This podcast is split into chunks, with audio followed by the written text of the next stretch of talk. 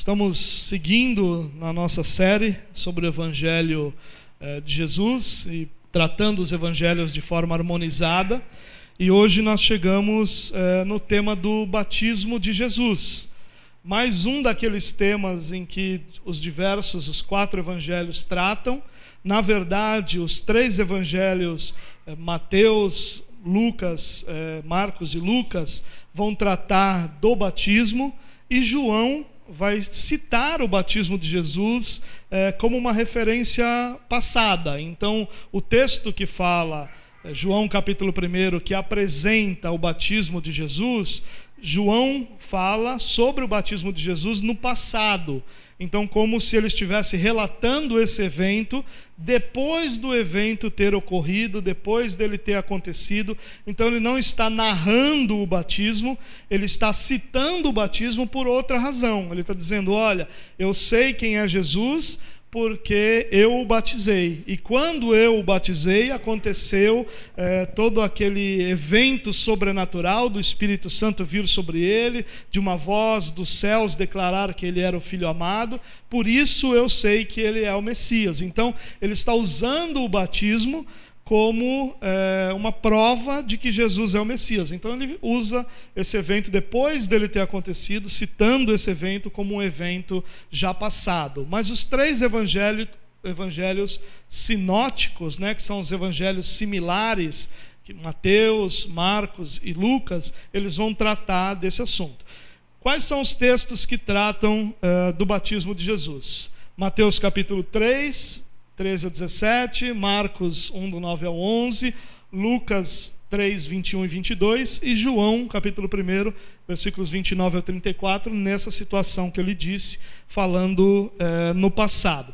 Como nós fizemos na semana passada, eu vou usar um só dos textos, o mais completo, e se em algum momento eh, os outros textos acrescentarem alguma coisa àquilo que a gente está falando, a gente vai citar esse texto. Caso contrário, a gente vai focar nesse. Qual é o que a gente vai usar hoje?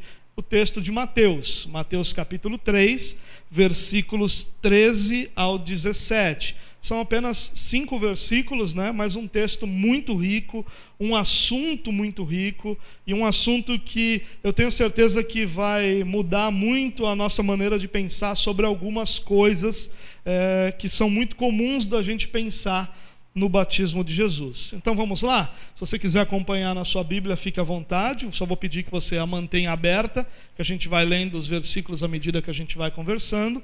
É, se você quiser acompanhar na mesma versão que eu estou utilizando aqui, o texto vai estar no telão para você. Ok? Eu estou usando a versão NVI, que é a versão que eu uso sempre aqui, não por ser melhor ou qualquer uma coisa dessas, mas por ser a versão já de costume de uma linguagem mais simplificada. Então vamos lá.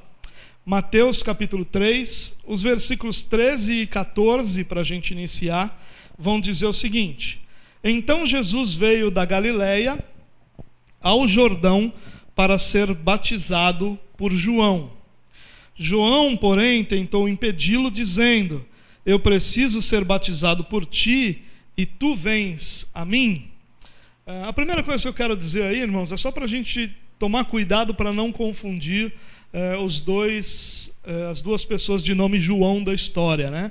Nós temos o evangelista João, que fala sobre o, o caso, mas esse João citado aqui é João o Batista tá? Aquele que era parente de Jesus, aquele que é filho de Zacarias e de Isabel. Então a gente está falando de João o Batista.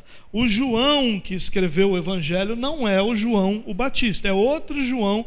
Daqui a pouco, em mais algumas semanas, a gente vai chegar nos discípulos de Jesus e a gente vai conhecer um pouquinho melhor esse João que foi um dos discípulos eh, de Jesus que escreveu o seu Evangelho. Mas vamos lá.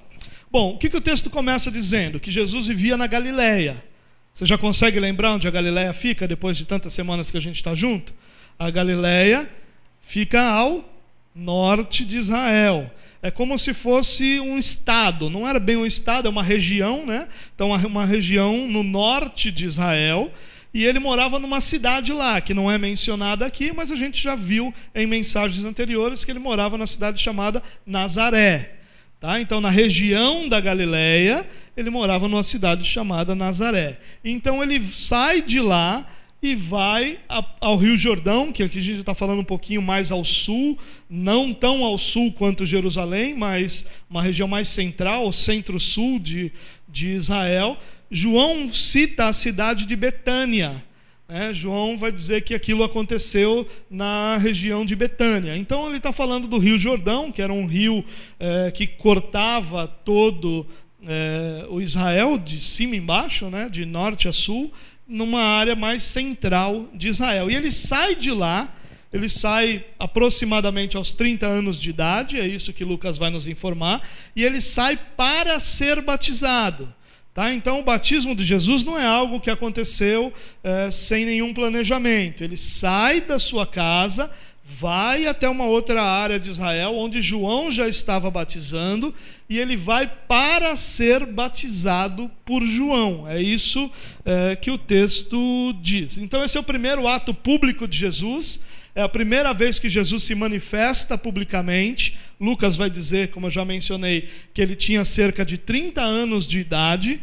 Até então, nós só temos quais relatos? Os relatos que acontecem nos primeiros 40 dias de vida de Jesus, aquelas visitas que ele recebeu e quando ele vai ao templo para cumprir as ordenanças da lei. Depois nós encontramos a citação de que ele vai para o Egito, mas nós não sabemos com qual idade ele vai, nem com qual idade ele volta. Depois nós temos a menção dele aos 12 anos de idade, onde os pais vão embora, ele fica no templo, e depois nós não temos mais nenhuma outra informação. Então, nós temos bem pouca informação até os 30 anos de idade, e espero que hoje você entenda por que que realmente até os 30 anos de idade Jesus não se manifesta. Bom, mas quando ele chega diante de João o Batista, para ser batizado, João Batista diz para ele o seguinte: Eu preciso ser batizado por ti e tu vens a mim? E é muito comum aqui, irmãos, nós pensarmos o seguinte: ah, João Batista sabia que Jesus era o Messias. A gente não pensa assim? Ele sabia que, João, que Jesus era o Messias.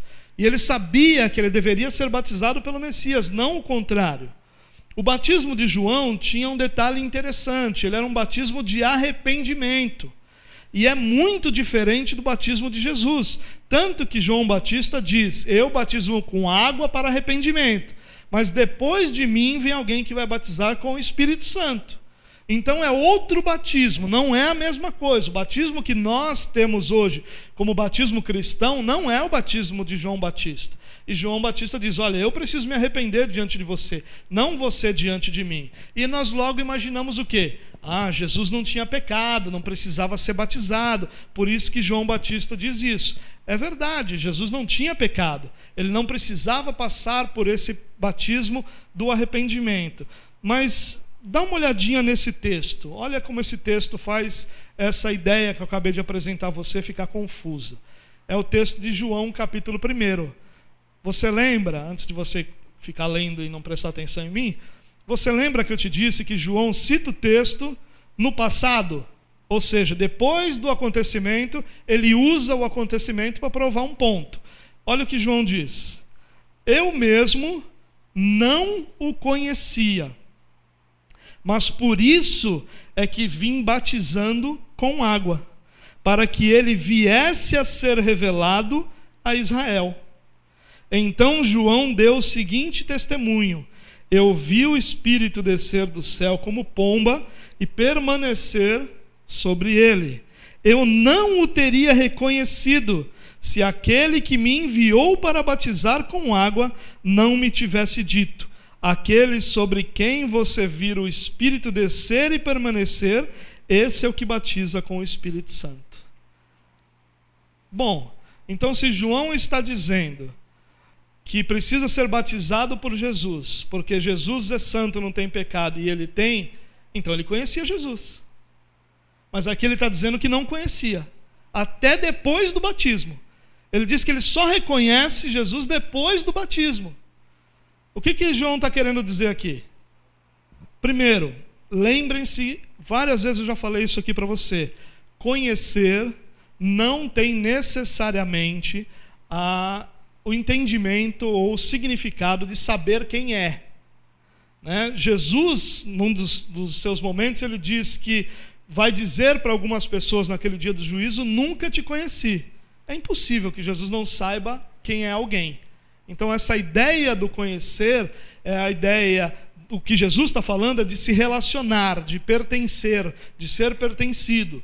A ideia de conhecer de João aqui é muito mais ligada a reconhecer, a identificar, não a saber quem é. Então, o que está acontecendo aqui? João sabe quem Jesus é.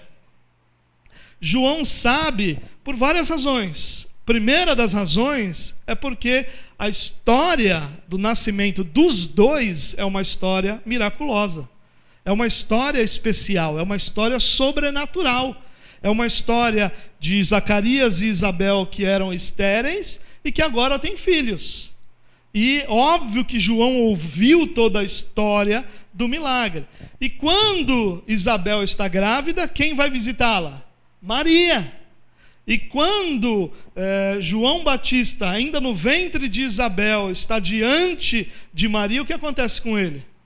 Ele é cheio do Espírito Santo. Então é óbvio que essa história toda era reconhecida, é óbvio que sempre Zacarias e Isabel disseram: olha, o filho de Maria é o, aquele rapaz que foi prometido, que diante dele você foi cheio do Espírito Santo e que você. Nós tivemos uma experiência sobrenatural no meio dessa história toda. É claro que João Batista sabia quem era Jesus, mas João Batista não sabia que ele era o Messias, o enviado. Ele nunca o reconheceu, nunca esteve diante de Jesus como o Messias, como o enviado. E no batismo, quando se cumpre aquilo que Deus prometeu, e aqui a gente percebe que Deus tinha prometido para João Batista que quando ele batizasse o Messias, aquele sobrenatural aconteceria. Então, quando João Batista está dizendo, eu preciso ser batizado por você e você vem a mim, João Batista não está dizendo assim, Jesus, você não tem pecado, não precisa passar por esse batismo mas eu devo ser batizado por você. Ele não está dizendo isso, ele está dizendo: Jesus, eu sei quem você é, eu sei que a sua vida é santa, eu sei da sua história aos 12 anos, que o seu conhecimento é acima do conhecimento de qualquer um. Eu sei que até hoje a sua vida tem sido uma vida de acordo com a lei do Senhor. Você vive uma vida superior à minha em nível de espiritualidade. Não sou eu que tenho que estar sobre você, mas você estar sobre mim. É isso que ele está dizendo. Não tem nada a ver aqui sobre Jesus não ter pecado, mas tem a ver sobre a vida que Jesus já levava e que já era do conhecimento das pessoas ao seu redor.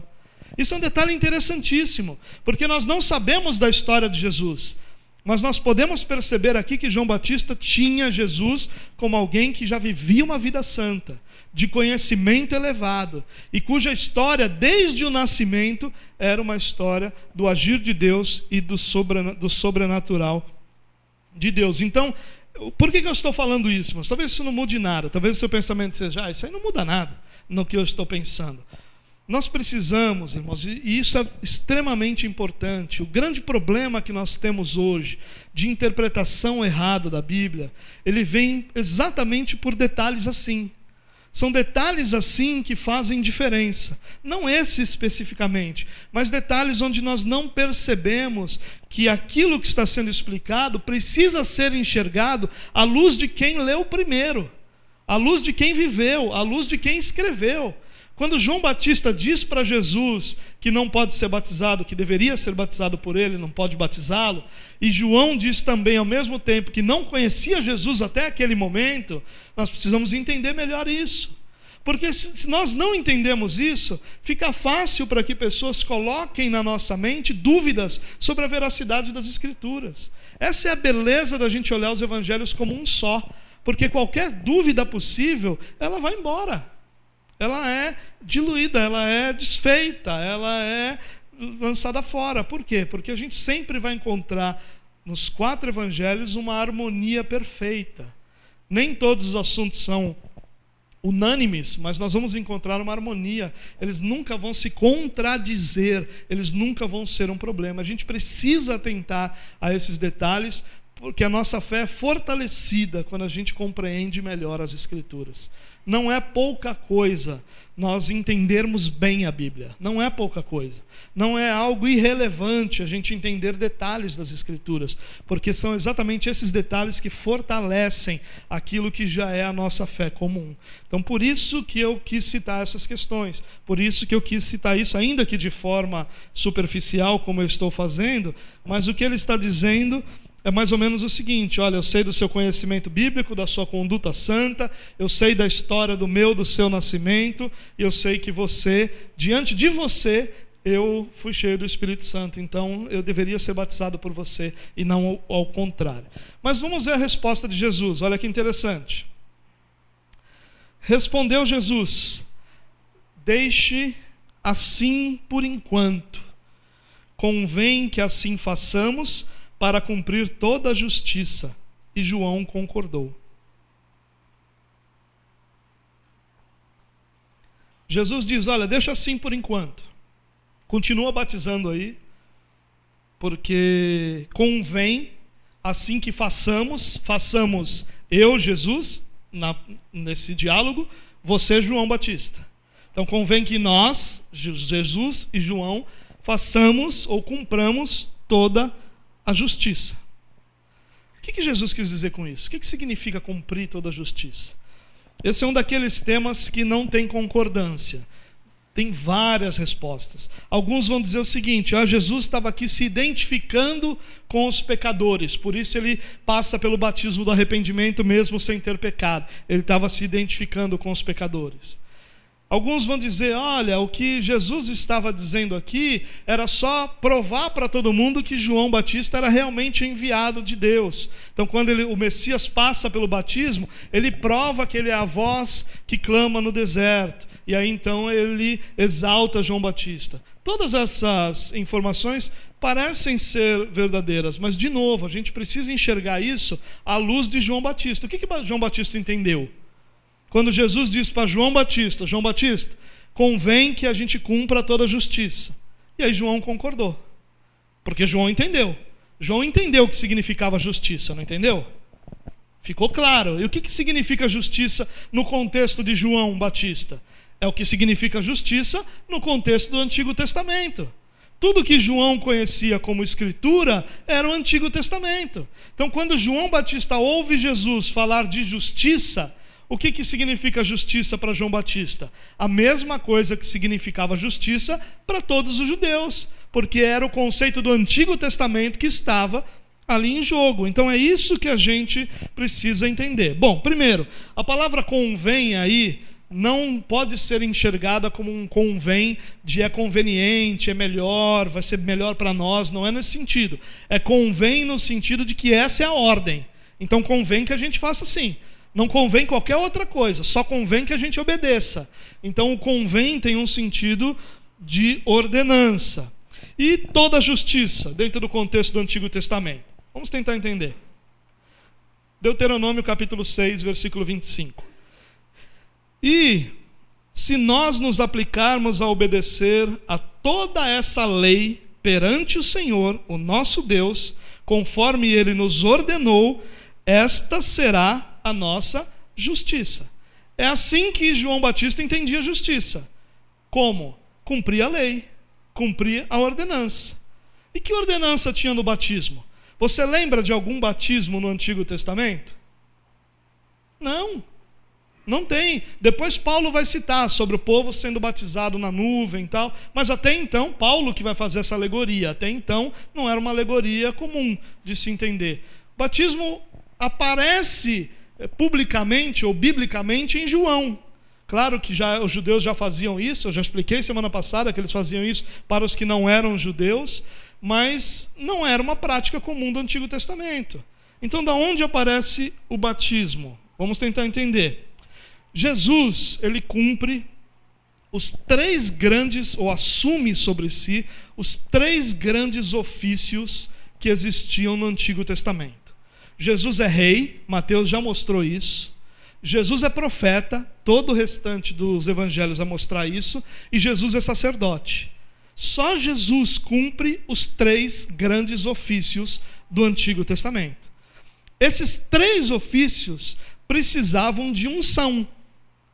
E Jesus ele é chamado do quê? Jesus Cristo ou Jesus o Messias. É a mesma palavra, já cansei de falar isso aqui.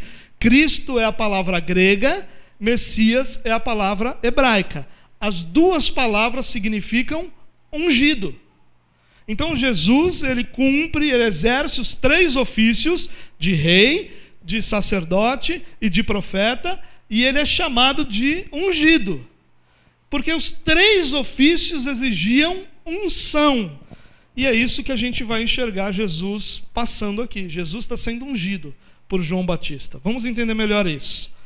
Primeiro, Lucas 3,23 diz que Jesus tinha cerca de 30 anos de idade quando começou o seu ministério. Essa era a idade. E essa era exatamente a idade mínima para que é, um levita ou para que um sacerdote fosse ordenado. Ele só era ordenado a partir dos 30 anos de idade. Nós temos outros textos que vão mostrando uma idade diferenciada em determinados momentos, mas a lei estabelecia aos 30 anos de idade. Por isso a gente não vê Jesus antes. Por isso a gente não vê ministério de Jesus antes. Porque ele precisava para cumprir a lei. Você lembra que Jesus disse: Eu não vim destruir a lei, eu não vim abolir a lei, eu vim cumprir a lei. Tudo aquilo que a lei exige, eu vou cumprir. E a lei exigia que ele começasse o seu ministério aos 30 anos de idade. E ele vai começar o seu ministério aos 30 anos de idade. Bom, vamos dar uma olhada em mais um texto aqui, olha que interessante. É um texto de Mateus. Jesus entrou no templo e, enquanto ensinava, aproximaram-se dele os chefes dos sacerdotes e os líderes religiosos do povo e perguntaram: com que autoridade estás fazendo essas coisas? É quando Jesus vai lá e purifica o templo. E quem te deu tal autoridade? Respondeu Jesus: Eu também lhes farei uma pergunta. Se vocês me responderem, eu lhes direi com que autoridade estou fazendo essas coisas. De onde era o batismo do João? Do céu ou dos homens? E aí, estou pegando só a parte que interessa para a gente. Eles responderam a Jesus: não sabemos. E ele lhes disse: Tampouco lhe direi com que autoridade estou fazendo essas coisas. Você percebe que Jesus linka, conecta a autoridade dele com o batismo de João? Porque o batismo de João é o que confere a Jesus, diante da lei, a autoridade para fazer todas as coisas que ele vai fazer. E ele foi questionado. As pessoas aqui estão questionando Jesus com que autoridade. Você chega aqui no templo e vem mostrar para a gente que a gente está fazendo a coisa errada. E vem nos ofender eh, ou vem nos confrontar com aquilo que você disse ser a verdade do Pai. Com que autoridade você faz isso? E ele conecta a resposta ao batismo de João. E eles dizem que não sabem por uma razão simples. Eles ficam na dúvida, dizendo: se a gente falar que foi dos homens, todo mundo reconhece João Batista como enviado de Deus. Se a gente vai falar que, falar que for do céu, então ele vai dizer por que, que vocês então não se arrependeram diante desse batismo. Porque o batismo de João era o ponto de partida do ministério de Jesus, tanto para a sua ordenação, quanto como mensagem de arrependimento para o próprio Israel. Então, o próprio Jesus conecta isso. Só para a gente terminar essa parte, um texto de Hebreus. Ninguém toma essa honra para si mesmo, mas deve ser chamado por Deus, como de fato foi Arão. Você lembra? Arão é irmão de Moisés, o primeiro sacerdote, e de Arão vêm todos os sacerdotes de Israel. Continuando o texto lá. Da mesma forma, Cristo não tomou para si a glória de se tornar sumo sacerdote. Mas Deus lhe disse: Tu és meu filho, eu hoje te gerei. Hebreus 5, versículos 4 e 5. Então, o que Jesus está experimentando aqui é sua ordenação sacerdotal. O que Deus está fazendo aqui é tirou a sua glória do templo, dos sacerdotes corruptos, do templo corrupto, da religiosidade corrupta, levou o seu sumo sacerdote, João Batista, para o deserto, onde ao invés de palácios ele está no deserto, ao invés das roupas é, chiques, do, roupas trabalhadas dos sacerdotes, ele está usando pelos de camelo, cinto ali na representação do próprio Elias, é, onde ao invés dos pães e dos, da carne do sacrifício, ele está comendo gafanhoto e mel silvestre, e ele leva isso para o deserto, e João Batista diz: Eu vim batizando para que ele fosse revelado porque Israel, o Israel corrompido, nunca iria ordenar Jesus ao sacerdócio, nunca iria reconhecê-lo. Ele não era nem da linhagem de Arão. Ele era, você lembra de onde ele era? De que tribo ele era? Não era da tribo de Levi, ele era da tribo de Judá. E ele recebe esse ofício sendo chamado por Deus. Tanto que ele não é sumo sacerdote segundo a ordem de Arão, ele é sumo sacerdote segundo a ordem de Melquisedeque. É outra ordem, é uma ordem divina, é uma ordem superior àquela ordem de Arão. É isso que Deus está fazendo. Deus está dizendo: meu filho está cumprindo a lei. Tudo o que ele faz, ele recebeu autoridade por estar cumprindo a lei. Qual é o problema dessa interpretação? Primeiro, que o texto não está dizendo isso claramente. A gente está inferindo isso quando a gente vai pesquisar. Não está errado a gente pesquisar o que João poderia ter enxergado. Então, quando não diz com todas as letras, nós sempre vamos ter alguém que pensa diferente. Mas o maior problema com essa interpretação é que se Jesus recebeu a ordenação sacerdotal, sabe como foi o batismo de Jesus? Por aspersão. Não foi por imersão. Porque toda ordenação sacerdotal se aspergia a água sobre o sacerdote. Em todos os rituais, todos os rituais do Antigo Testamento que incluíam água, a água era sempre aspergida. E nós temos hoje uma cultura de imersão. Com exceção da igreja presbiteriana, da anglicana e da luterana, todas, praticamente todas as outras igrejas usam batismo por imersão e entender a ordenação de Jesus sacerdotal aqui causa um problema também com essa questão do batismo. Mas isso é algo que a gente vai tratar depois, é só para você não dormir essa noite pensando nisso, né? Fui batizado de um jeito que não era ou que era, mas a gente vai tratar disso num outro momento. Bom, vamos continuar, que eu quero chegar nas aplicações para que a gente aplique tudo isso que eu estou dizendo à nossa vida. Versículo 16. Assim que Jesus foi batizado, saiu da água. Naquele momento os céus se abriram e ele viu o Espírito de Deus descendo como pomba e pousando sobre ele. Então uma voz dos céus disse: Este é meu filho amado, em quem me agrado. Bom, aqui nós temos um outro problema. O batismo de Jesus foi feito dentro da água. Acabei de falar que foi por aspersão, mas foi feito dentro da água. Mas o fato de fazer dentro da água não quer dizer que ele foi mergulhado na água. Ele estava dentro da água. Mas, como ordenação sacerdotal, não há dúvida alguma de que ele só pode ter tido água aspergida sobre ele. Ah, mas será que foi uma ordenação sacerdotal? É o seu direito questionar, porque não tem todas as letras aqui. É, é a conclusão que a gente caminha e que parte das pessoas caminham. É o que eu realmente penso. Mas aqui gera uma confusão. Mas por que, eu estou falando dessa confusão do batismo, irmãos?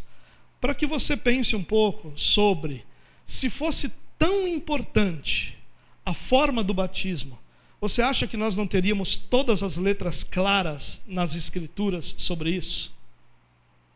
Há alguma dúvida de que a salvação existe apenas em Jesus? Você tem alguma dúvida disso? Não. Por quê? Porque tem textos claros não há outro nome no céu, na terra, embaixo da terra, pelo qual, pelo qual os homens devam ser salvos. Somente há salvação no nome de Jesus. Isso é claríssimo. Tudo aquilo que é vital, importante, claro, não há dúvidas. E se nós temos, desde o início da história da igreja, essa, esse embate entre deve mergulhar a pessoa, deve só aspergir, deve mergulhar, deve aspergir, e por toda a história da igreja, teve sempre um grupo que fez de um jeito e outro grupo que fez de outro jeito. Calvino, por exemplo, ele dizia, é, ele entendia que uma boa parte dos batismos do Novo Testamento foram por imersão, mas ele nunca batizou ninguém por imersão. Olha que interessante.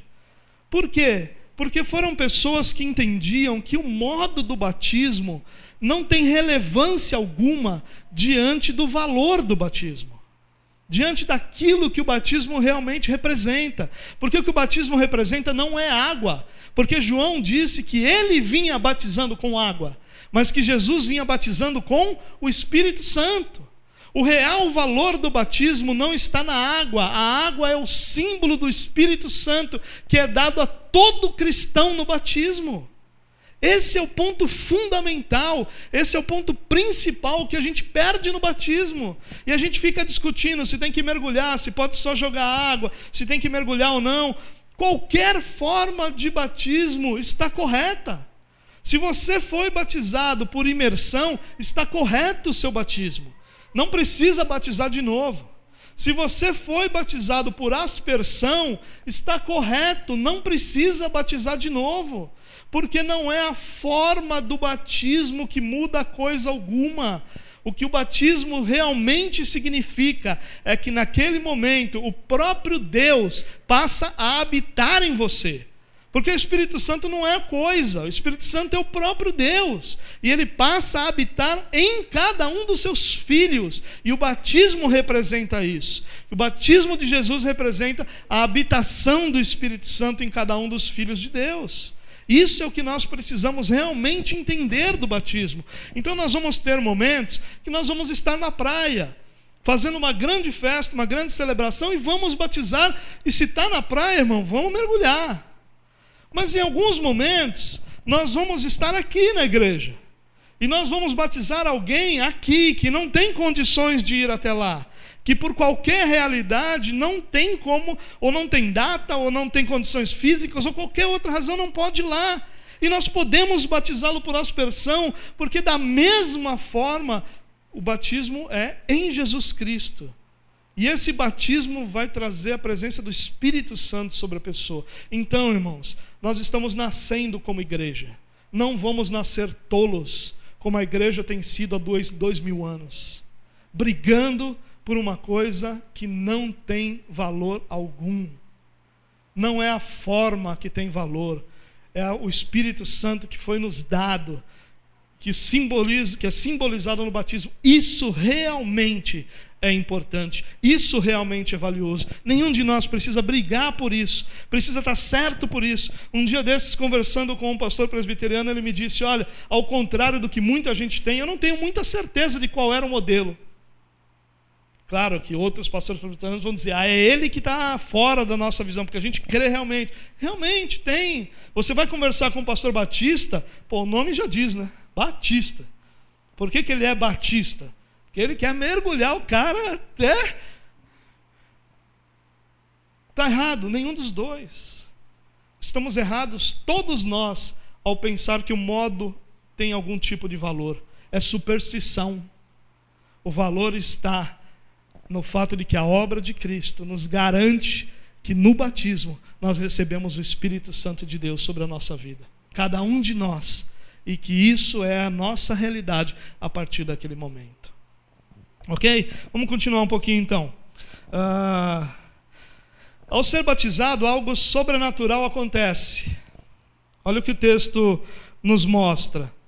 É, bom, primeiro ele sai da água e naquele momento os céus se abriram. A formação do texto no grego aí é, não nos permite separar as duas coisas. Não é como se ele saísse da água, ficasse por ali daqui a pouco acontecesse. São coisas imediatamente consecutivas. Então ele sai da água e no mesmo momento que ele sai da água, é, todo aquele evento é, acontece. O que, que acontece? Os céus se abrem, e essa palavra abre dá a ideia dos céus foram rasgados, é a mesma ideia do véu do templo que se rasga, ou seja, é como se qualquer impedimento entre Deus e o homem estivesse sendo desfeito, ou seja, a, a própria presença e habitação de Deus está sendo rasgada diante dos homens e Deus está diretamente ligado, então, naquele momento, é, aos homens. E ele, Jesus, o texto está dizendo aqui que Jesus sai da água e ele viu o Espírito de Deus descendo como pomba e pousando sobre ele.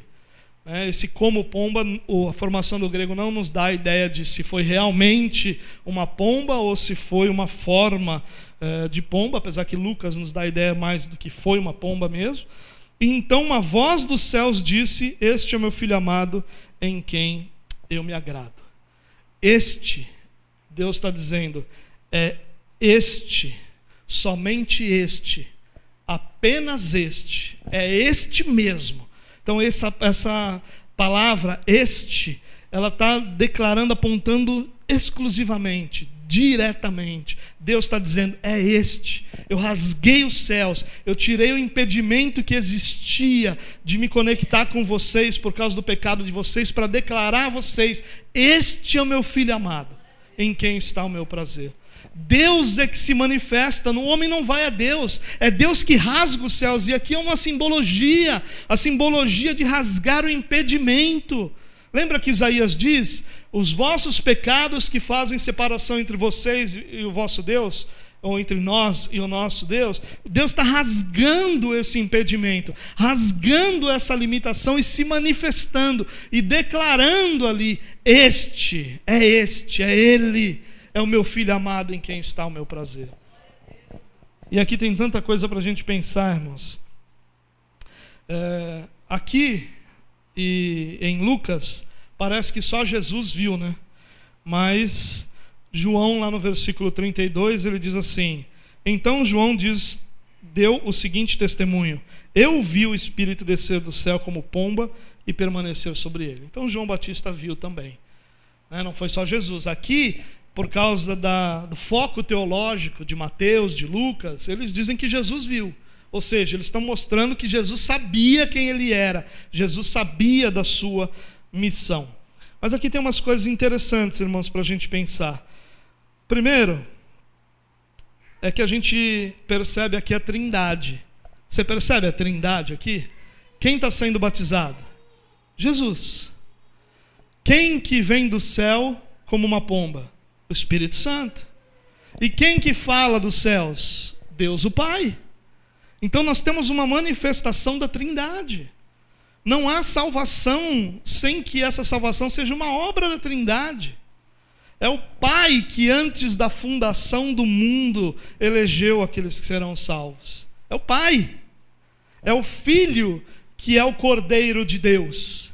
E é o Espírito Santo de Deus que aplica essa salvação em cada um da, daqueles que foram atraídos a Jesus. Não há salvação como uma obra fora da Trindade.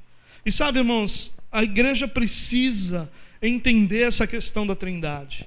Nós não entendemos, porque é difícil, realmente é um mistério para nós. É algo que a gente sabe, mas não compreende plenamente. É algo que todas as analogias são fracas. Se nós falarmos da água nos seus três estados, né, o estado líquido, gasoso e sólido, não é uma perfeita analogia, porque a Trindade não é Deus se manifestando de três formas diferentes. Não é. É Deus que se manifesta em três pessoas. Ah, então é como o ovo, a casca, a clara e a gema? Não, não são três coisas diferentes.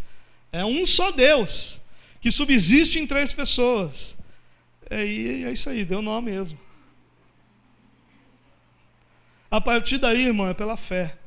A partir daí nós ouvimos a voz de Deus, nós somos atraídos pelo Espírito Santo e somos sustentados pela obra de Jesus. Nós experimentamos a Trindade todos os dias. Se você é cristão, você só é cristão porque a Trindade realizou a obra de salvação em você. Nós só somos salvos por causa disso. Quem nos levou a Cristo? Quem nos convenceu do nosso pecado? O Espírito Santo. Quem nos elegeu antes da fundação do mundo? Deus o Pai. Deus o Pai nos deu a quem? A Cristo. Cristo fala: aquele que o Pai me deu, esse não se perde, que o Pai me deu. É uma obra da Trindade, irmãos. E sabe, é difícil para você, é difícil para mim entender? É. Nós, em parte, conhecemos, em parte, profetizamos, para pegar aquilo que Paulo fala em 1 Coríntios 13 como uma base para isso. Mas se você é, olhar a história da igreja, você vai ver que lá no início dos anos 300, houve um problema muito sério sobre isso. Houve um grupo chamado dos arianos, cujos descendentes hoje são basicamente os adventistas e os testemunhos de Jeová. Eles não criam na Trindade, não criam principalmente na divindade de Jesus Cristo. E aí, por causa disso, foi feito um concílio o que era um concílio? Era uma reunião dos bispos, dos pastores, dos presbíteros, todos esses títulos naquela época eram quase que intercambiáveis, não eram, não era uma espécie de é, um superior ao outro, né? uma hierarquia, eram intercambiáveis. E eles se reúnem. E aí, esse concílio, o concílio de Nicéia, em 325, é que vai pela primeira vez declarar a trindade. Esse concílio foi imperfeito, porque esse assunto todo ele é muito complexo para que uma simples declaração explique a Trindade. Nós não podemos imaginar que uma simples reunião, quer dizer, não foi simples, foi uma reunião profunda, uma reunião de estudo, de análise das Escrituras, mas que apenas uma frase ou, uma, ou poucas frases expliquem a Trindade. Então, é claro que é incompleto, mas ali pela primeira vez nós encontramos Deus que é um Deus e que subsiste em três pessoas. Isso é importantíssimo para nós, irmãos. É importantíssimo para nós porque a salvação é a obra da Trindade, porque nós, nós lidamos com a Trindade todos os dias, subsistimos pela existência e pela vida da Trindade sobre nós. Então, é algo importante para nós crermos, é algo importante para nós compreendermos. Bom, para a gente finalizar, eu quero ir para as aplicações, como nós temos feito todas as semanas.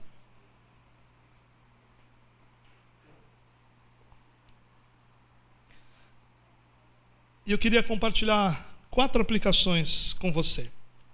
Primeira delas, a presença do Espírito Santo é nossa verdadeira capacitação.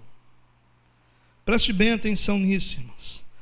Os ofícios do Antigo Testamento, todos eles possuíam rituais de unção. Mas a verdadeira unção de Jesus está no Espírito Santo. A verdadeira capacitação para a nossa vida está na presença do Espírito Santo em nós.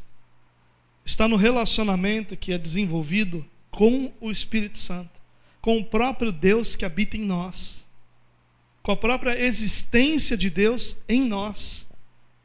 E isso é algo que as Escrituras ensinam e mostram como um relacionamento pessoal, como por exemplo o texto que você vai encontrar: não entristeçam o espírito. Isso só é possível, você só pode entristecer alguém com quem você se relaciona. O Espírito Santo, irmãos, não é uma força que está lá em nós e que de vez em quando dá um choquinho para você fazer a coisa certa. O Espírito Santo é Deus habitando em você. O Espírito Santo é Deus em nós. E você lembra o que a Bíblia diz? A Bíblia diz que Deus em nós é a nossa segurança de chegarmos até o fim. É a presença do Espírito Santo em nós que nos dá segurança de todos os dias. Por isso que ao invés de nós buscarmos capacitação contra o pecado em qualquer outra realidade, nós deveríamos buscar capacitação na presença e na vida do Espírito Santo em nós. A nossa verdadeira capacitação não é nosso conhecimento, mas é o nosso conhecimento moldado pelo Espírito. Não é a nossa força, mas é a nossa força movida pelo Espírito tudo que há em nós é por si só incapaz de glorificar a Deus. Mas tudo que existe em nós, com a capacitação do Espírito Santo, vira a glória de Deus. Você entende isso, irmãos? A minha força não é a de glorificar a Deus, mas o Espírito Santo em mim vai me capacitar a ter força suficiente para glorificar a Deus. Ou seja, o que realmente define o que eu sou capaz ou não de fazer diante de Deus, não é o tempo que eu tenho de igreja, não é a quantidade de conhecimento que eu tenho, não é quantas experiências eu já tive, apesar disso tudo ser muito bom e positivo. Mas o que realmente define a minha vida diante de Deus e que realmente me conduz diante de Deus é Deus vivendo em mim é o Espírito Santo. E sabe, irmão, se tem uma doutrina, e nós vamos ter a oportunidade lá na frente de lidar com isso, se tem uma doutrina que tem sido distorcida e abandonada pela igreja, é a doutrina do Espírito Santo. O que o Espírito Santo tem sido na vida da maioria das pessoas é um baderneiro. Ele chega, toma a pessoa, e aí a pessoa faz tudo aquilo que faz, e pronto, acabou. É aquilo. Ele vem, faz baderna, acaba com o culto, ninguém presta atenção a nada, ninguém presta atenção a ninguém, depois vai embora e vai fazer baderna, acho que em outro fuso horário, só pode ser.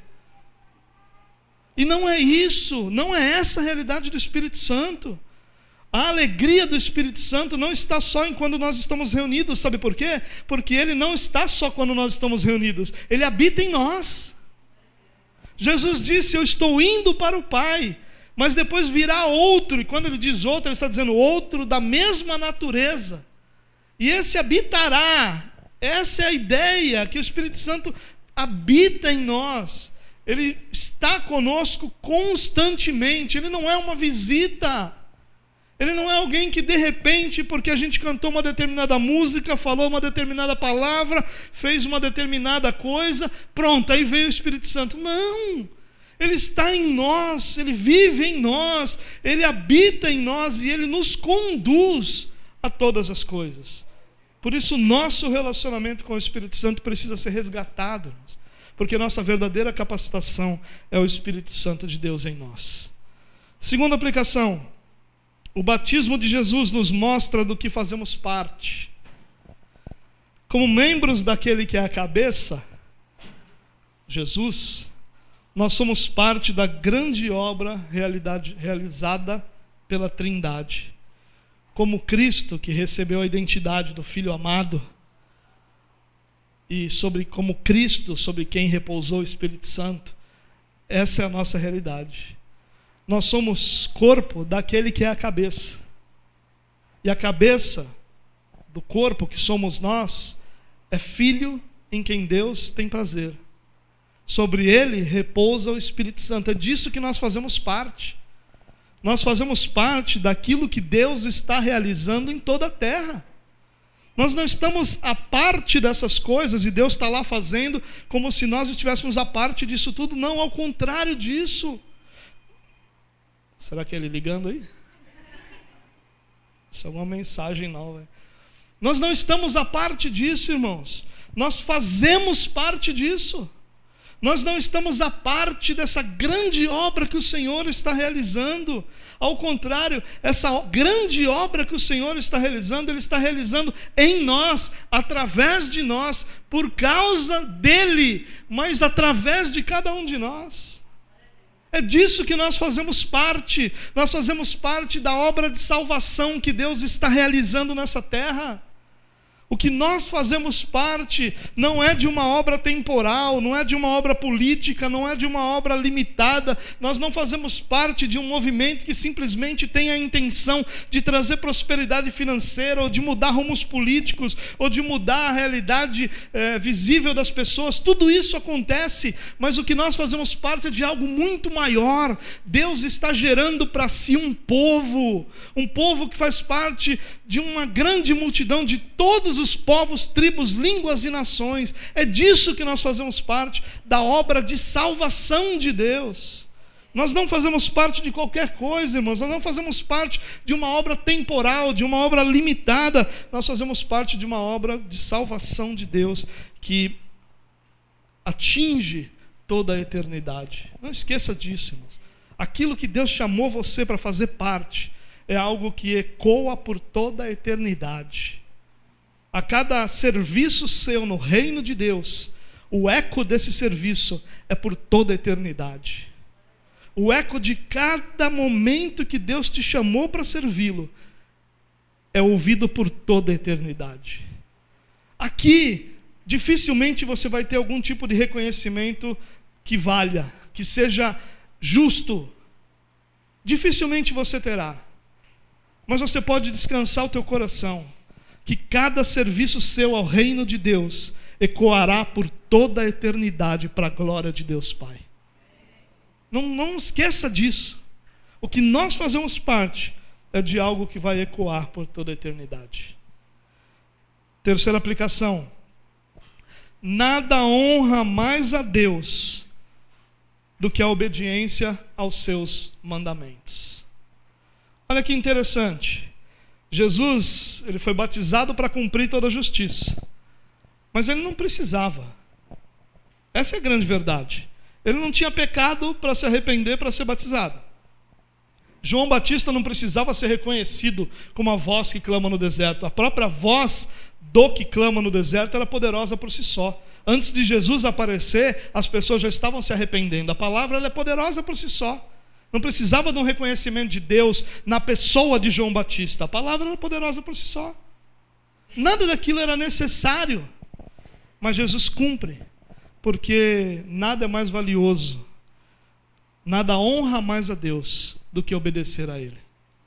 Se nós pensássemos assim, irmãos, talvez nós valorizássemos mais os sacramentos do batismo, os sacramentos da ceia do Senhor, talvez nós valorizássemos mais o mandamento do dia do Senhor, talvez nós valorizássemos mais as ordenanças do Senhor para a sua igreja.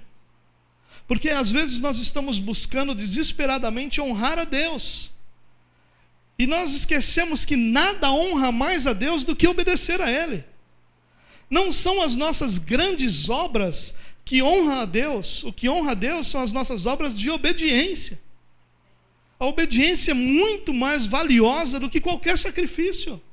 É claro que raramente uma obediência não vai incluir sacrifício, mas a ideia do sacrificar, a ideia do dar porque aquilo honrará a Deus, não é a ideia bíblica. A ideia bíblica é a da obediência. Em alguns momentos a obediência vai ser o dar, vai ser o sacrificar, e vai ser mais um monte de outras coisas, mas sempre será a obediência. E nós, como igreja, irmãos, precisamos resgatar rudimentos para nós, como igreja. Como valorizar a ceia do Senhor valorizar esse momento, esse meio de graça, onde Deus se senta à mesa conosco, claro que espiritualmente, para relembrar quem nós éramos, quem somos e quem seremos, para nos relembrar a grande obra que Ele fez e como Ele nos sustenta através dessa grande obra. Precisamos valorizar isso. Precisamos valorizar, irmãos, o dia do Senhor um dia que é separado para que o Senhor seja glorificado. Então, hoje nós dizemos todos os dias são do Senhor. Isso normalmente quer dizer em nenhum dia o Senhor tem importância. O dia do Senhor existe exatamente para isso, irmãos. Porque se todos os dias forem dias do Senhor, em nenhum deles ele terá importância. Mas quando ele há um dia em que nós nos dedicamos a honrá-lo, a glorificá-lo, e nós fazemos isso estando com nossa família, não é um dia em que você vai orar 24 horas por dia, mas nós honramos a Deus honrando nossa família, honramos a Deus honrando ao Senhor, honrando o culto ao Senhor. Quando nós fazemos isso, nós honramos a Deus com a nossa obediência, mais do que nós honramos com as nossas obras em muitos momentos. Nossas obras só honram a Deus quando são obras de obediência. Você lembra claramente de Saul, que desejou fazer algo para o Senhor contrário àquilo que o Senhor ordenou. E a resposta do Senhor foi que ele não queria aquilo. Ele só queria que obedecesse. Ó, tinha uma ordem para você. Se você fizesse aquilo, estava tudo bem. Aquilo era menor do que o que você está propondo fazer. Mas aquilo era que me honraria. Porque aquilo eu partiu de mim, não partiu de você. Essa é a nossa vida como cristãos, irmãos. Tudo parte do Senhor, não parte de nós. É do Senhor que parte a ordenança, é do Senhor que parte o projeto, é do Senhor que parte a ordem, e nosso papel é um papel de obediência. Assim nós honramos a Deus, obedecendo a Ele naquilo que Ele propõe para a nossa vida. Em último lugar, a voz do céu faz a transição da lei para o evangelho.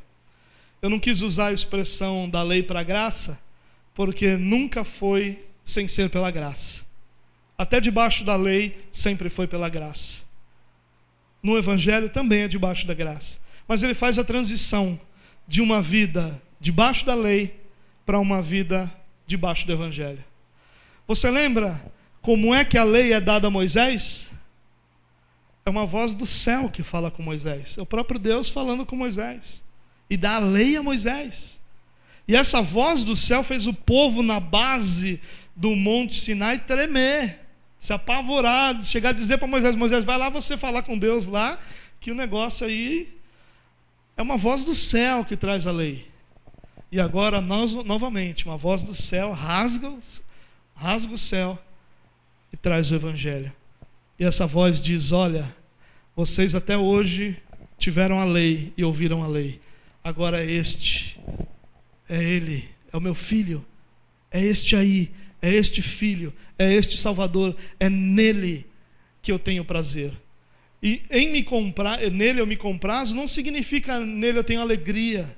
Não é isso. Deus não está falando eu estou alegre porque ele está embaixo. Não. O que ele está dizendo é nele que está o meu prazer. O meu prazer em salvar a humanidade está depositado nele. É nele que toda a salvação se sustenta. Essa voz dos céus, essa voz que rasga os céus, ele nos tira de uma vida de incapacidade, de impossibilidade de obedecer à lei, para uma vida de boas notícias de que Cristo morreu por nós e que hoje, como habitação do Espírito Santo, nós somos capacitados a obedecer a Deus em todas as coisas. Há uma transição. Quando Paulo diz que nós somos libertos da lei, ele está falando sobre isso. Ele disse: Olha, a mesma voz dos céus que Deus deu a lei, rasgou os céus de novo e deu seu filho. E anunciou para que todos ouvissem: Este é o meu filho. Nele está sustentada toda a salvação. É nele que está toda a segurança. Ele é o meu filho amado. É nele que você será salvo. Eu quero terminar, irmão, só lembrando você de que só há salvação nele. Essa transição que é feita significa que qualquer possibilidade que não existia, mas que o homem não sabia que não existia ainda, só quando Cristo vem é que é revelado ao homem que ele nunca foi capaz de obedecer à lei. Até então, o homem ainda buscava ardentemente a obediência à lei. Paulo que vai dizer que o homem nunca foi capaz. Jesus que vai dizer: olha, o homem nunca obedeceu à lei, porque mesmo quando obedecia externamente, interiormente ele pecava. Jesus vai dizer isso. E o que esse texto está dizendo é: olha, não é em nada que você faça que você vai encontrar a salvação, mas é tendo prazer naquele que eu tenho prazer. É isso que Deus está dizendo. Esse é meu filho amado. Nele está o meu prazer. E se ele for o seu prazer, nele estará a sua salvação também. E talvez seja uma noite para a gente pensar, irmãos, em se nós não temos tentado sustentar a nossa salvação através da nossa capacidade de fazer aquilo que a gente acha que deve ser feito por um cristão. Ao invés de permitir que nossa salvação seja sustentada por aquele que habita em nós. Seja sustentada por aquele que nos convence do pecado, do juízo, da justiça. Seja sustentada por aquele que nos ensina tudo aquilo que nós não sabemos, que nos conduz a toda a verdade. É em Jesus que nossa vida deve descansar, irmãos. Isso não quer dizer que nós não temos que nos preocupar com a obediência. Acabei de dizer que a única forma de honrar, ou a maior forma de honrar a Deus, é a obediência. Claro que nós desejamos obedecê-lo, mas obedecê-lo não traz mérito algum para nós. Obedecê-lo é mais um motivo de louvor, porque se nós o obedecemos, é porque ele nos capacitou a obedecê-lo. Quem sabe, lembrando dessas coisas, a nossa adoração se torne mais profunda quem sabe, lembrando dessas coisas, a nossa adoração se torne mais verdadeira. E quem sabe nosso coração verdadeiramente descanse naquele que é a nossa salvação. Quem sabe você tem andado desesperado, porque por mais que você se esforce, você não se considera alguém que tem feito a vontade de Deus. É hora do teu coração descansar e permitir que o teu Espírito Santo de Deus, o Espírito Santo que habita em você, te conduza a toda obediência. Não estou dizendo que você deve estar tranquilo e não obedecer, mas eu estou dizendo que você deve parar de lutar e permitir que o Espírito Santo te conduza a toda a obediência, a toda a verdade, a toda a justiça, a uma vida para a glória de Deus.